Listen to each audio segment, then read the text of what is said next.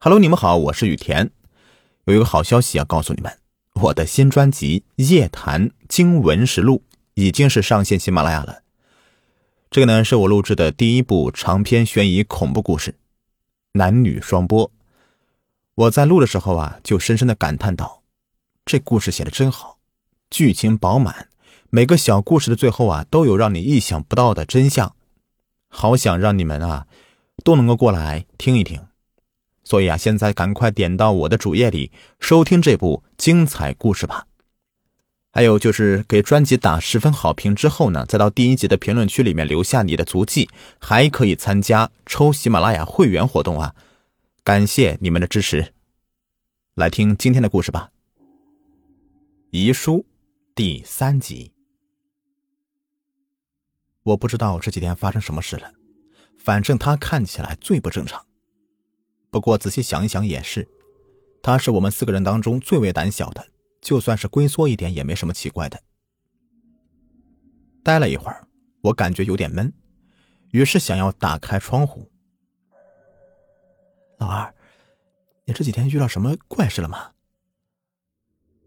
老四忽然拉着我，神情诡异的问道：“嗯，怪事。”我咽了口唾沫，回想起最近的事情。没错，自从同学死后，我们陷入了极度的恐惧和负罪之中，就连做梦也会回想起那天的事情。虽然我没有那么的胆小，但事情毕竟是我们搞出来的，我的心一直不好过。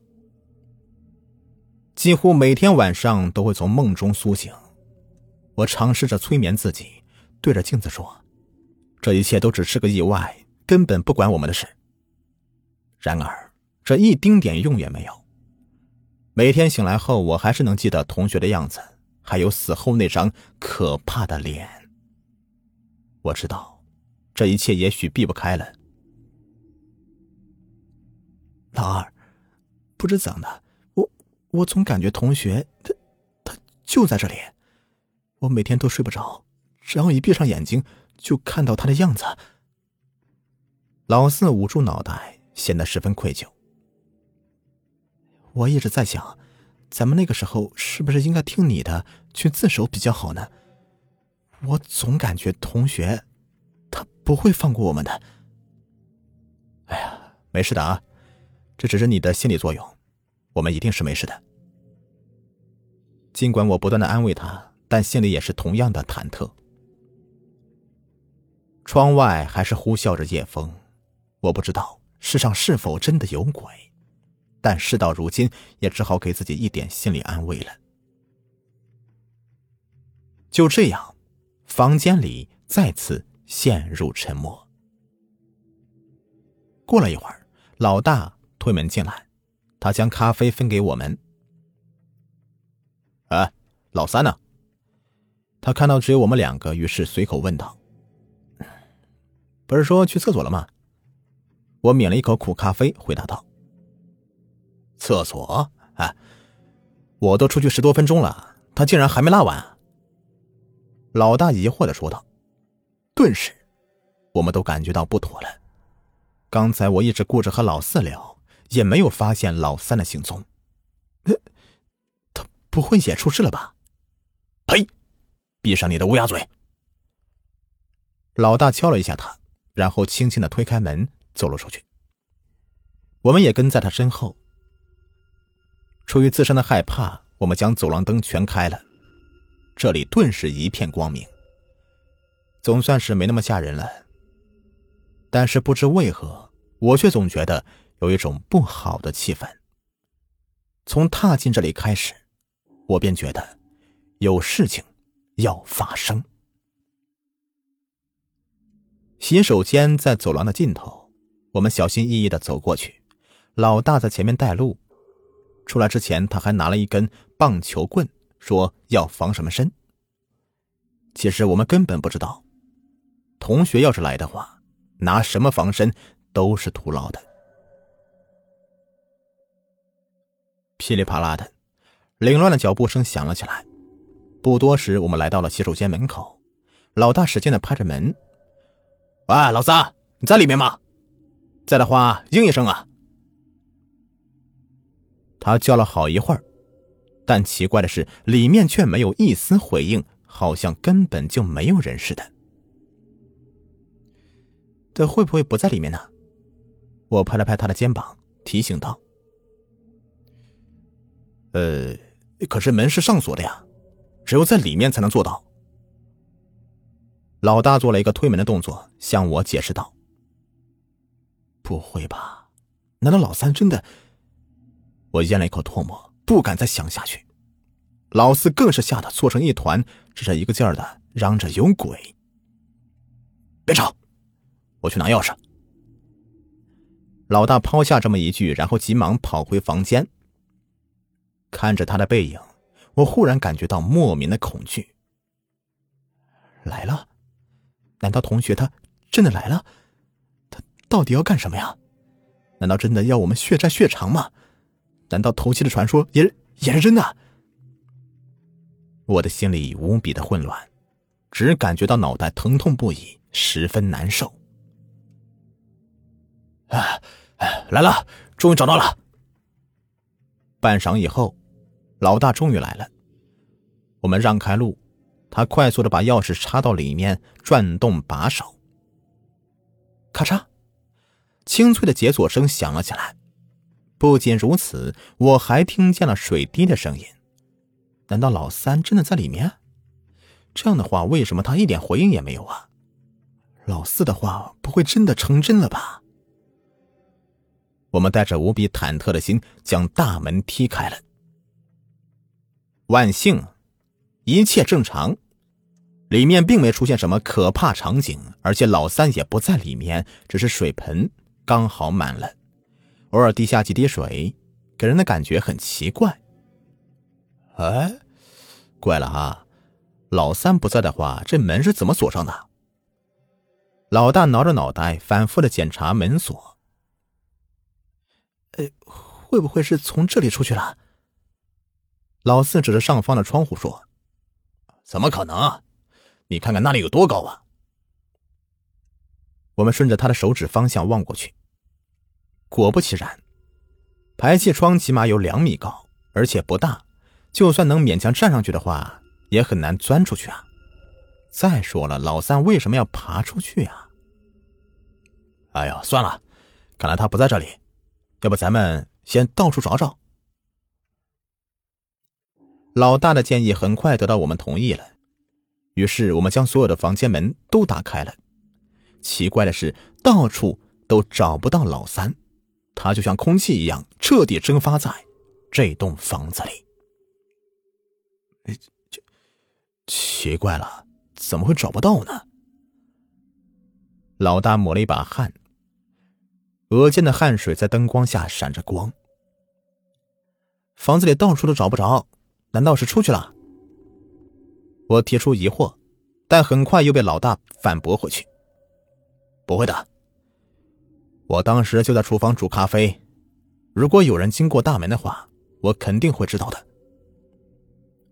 听到这里，我们都明白了，厨房就是在靠近大门的地方，如果要开门的话，的确声音会很大，老大不可能会听不到的。那么说的话。老三难道还在房子里？可是为什么到处都找不到他呢？这，这难道是同学所为？我们面面相觑，大家心里都盈满了恐惧。现在唯一的解释就是，没错，就是同学的所为，就像那天晚上一样，他悄悄的潜进来，然后将老三带走，甚至，可能已经杀了他。我抹了一把汗，实在不知道该怎么办了。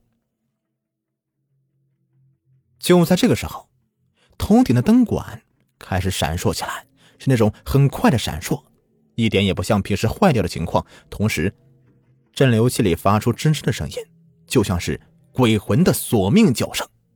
我们都吓坏了，只能紧紧的缩成一团。他他他来了，肯定是他来了。混乱中。老四手舞足蹈的抱着我们，一边厉声尖叫着，我也被他影响了，浑身战栗不已。喂，你们别叫了，冷静点。一双大手拍在我的肩上，抬起头来，闪烁的灯光映在老大脸上，有种说不出的怪异。也许只是电压不稳而已，没事的。他强作镇定的说道，同时打火机亮了起来，黑暗中燃起一丝亮光。我们大口大口的喘着气。过了好一会儿，终于稍稍的冷静下来。等到我们清醒点后，老大打了个手势，示意要去看看。我们不敢逗留，只好紧紧的跟着他。我的目光扫过窗户，下一刻好像有什么东西闪过。我凝神一看，只见门外好像站着个人，他举起手想要敲门。哎，老三，我看到他了，他在外面。我拉了拉老大的衣服，想要告诉他。与此同时，好像要回应我的话一般，门外传来了低沉的敲打声。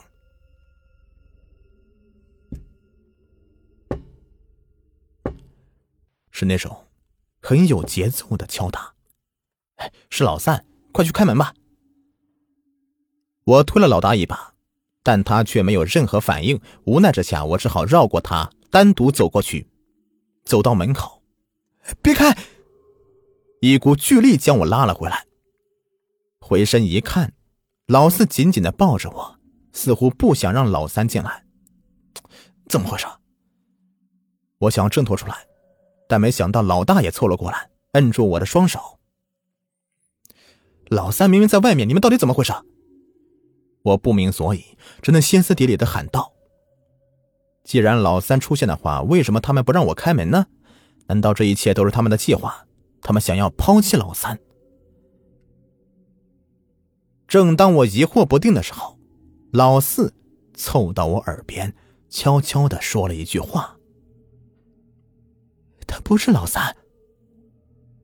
什么？怎么可能？我摇了摇头。刚才明明看见了他，我肯定自己没有看错呀。虽然样子看不清楚，但身材起码像了九成，怎么会不是呢？你仔细看看他的裤子。在老四的提醒下，我还是望了出去。外面还是很暗。那个人的样子我看不清楚，但隐约可以瞥到那条喇叭裤。喇叭裤！我猛地打了个哆嗦，身体渐渐的软了下来。我很清楚，老三最讨厌就是这种裤子了。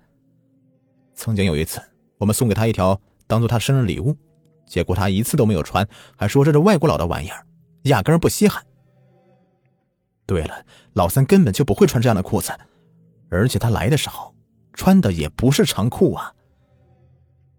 那个人果然不是他。我咽了口唾沫，心脏砰砰直跳，因为我想起一件很恐怖的事情。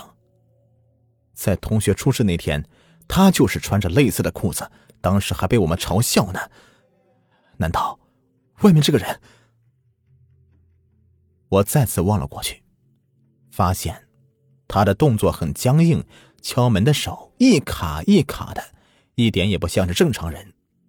而且，他一边是敲门，一边有什么东西顺着裤子流下来。很快的，我看清楚了，惊讶的说不出话来。那是血，鲜红的、浓稠的鲜血，就像那天晚上看到的那滩鲜血一样。那是。我来不及说话，便被他们拉进房间里。老大和老四死死的抵住房门，就像是在抵抗什么东西一样。